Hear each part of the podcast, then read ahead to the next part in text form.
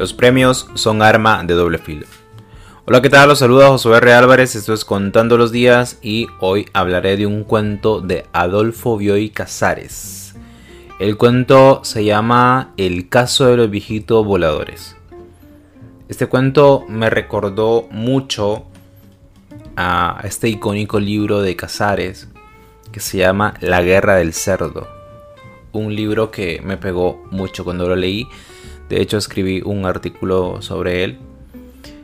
Y, me lo recordó porque sigue tratando este tema de, de la vejez. El cuento inicia planteando una situación.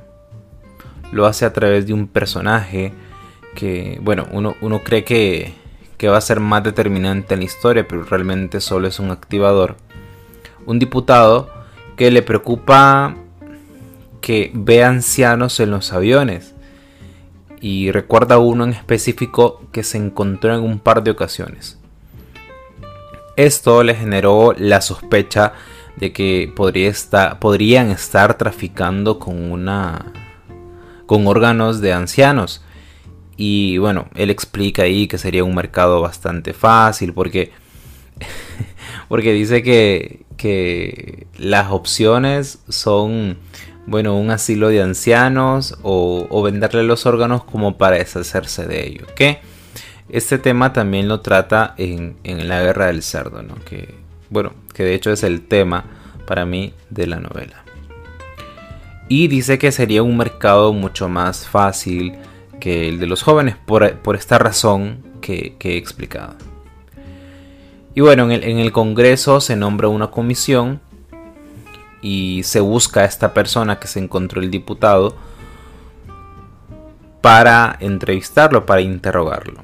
Lo encuentran, era un escritor odiado por escritores jóvenes, de nuevo surge esta oposición entre jóvenes y, personas mayores.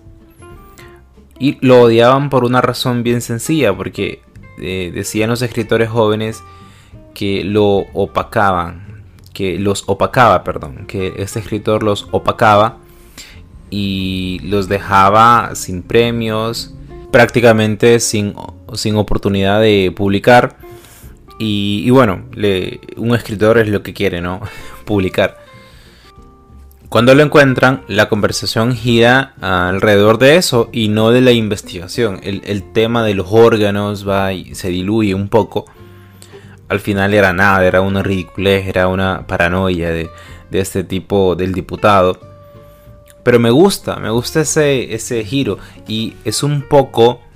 Es un poco lo que sucede con los capítulos de los Simpsons. Que empiezan de una manera.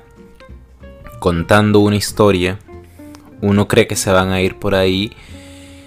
Y, y no, se van por otro lado. Y estoy, ojo, estoy hablando bien del cuento. Porque me gusta esto que sucede. Esta vuelta de tuerca que, le da de que realmente eso que pasó solamente es todo un pretexto para llegar a este punto. O posiblemente hay algo que yo no estoy viendo en el cuento. No sé, pero a mí me lo parece así. Y al final oh, se convierte en una larga reflexión sobre los premios, sobre eh, las publicaciones y las personas mayores y demás.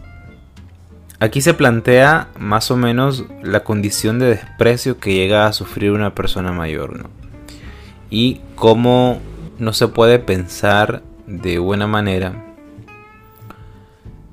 eh, no se le puede atribuir a un mérito, un mérito a una persona mayor, sino que hay que ponerla del lado de la víctima. Es un poco prejuicio del diputado. Si, lo pensamos con claridad, veremos que el, diputado eh, no piensa que pueda hacer algo bueno, no piensa que el tipo vaya y reciba premios, piensa que están traficando con él. Actúa, como decía un, un buen amigo mío, como un portero, pensando siempre en el peor de los casos. Y, bueno, yo creo que es, un tanto un discurso social prácticamente, ¿no? esto de creer que las personas mayores solamente pueden conseguir eh, o solamente pueden ser víctimas, estar del otro lado. Los premios, y bueno, ya hablando sobre los premios, eh, son un arma de filo y es lo que propone eh, aquí el escritor Casares. Dice que los premios son un arma doble filo porque eh, adormecen al escritor y le pueden dar la, la falsa ilusión de que, de que, todo esté bien. No creo que, no creo que tanto en, en, escritores mayores, pero sí en, en, escritores jóvenes.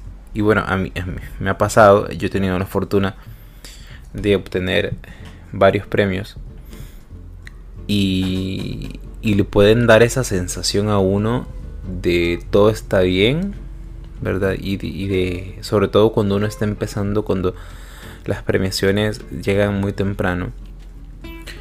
Eh, y darle esa sensación de, de que uno de verdad lo está logrando. El problema es que la literatura es un camino de nunca acabar. Salvo algunas, algunas nobles excepciones. Pero en realidad la literatura es, un camino de, no acabar. Y, si alguien no se toma con calma los premios, puede caer en esto de, bueno, yo ya estoy bien, ¿sí? Este es, como digo yo, este es mi prime.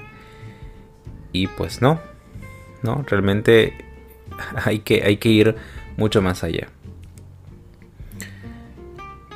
Y lo que dice este escritor, eh, o el personaje, ¿no? Es que de alguna manera protege a los escritores, porque los escritores caen como una especie de adormecimiento cuando ganan premios. Ahora, sobre los premios yo tengo que decir algo. Y es que hay personas que dicen que los premios no dicen nada, valga la redundancia.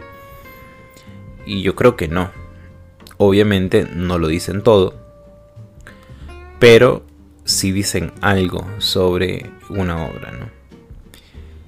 Eh, no necesariamente eh, se valida una obra, pero definitivamente creo que si, si fue capaz de, bueno, debatirse en duelo, digámoslo de alguna manera, con otras obras, creo que creo que en el fondo está bien, ¿no? O sea que demostró de alguna manera, o por lo menos pegó con el jurado y, y pegó más que el resto. Entonces algo debe tener, ¿no?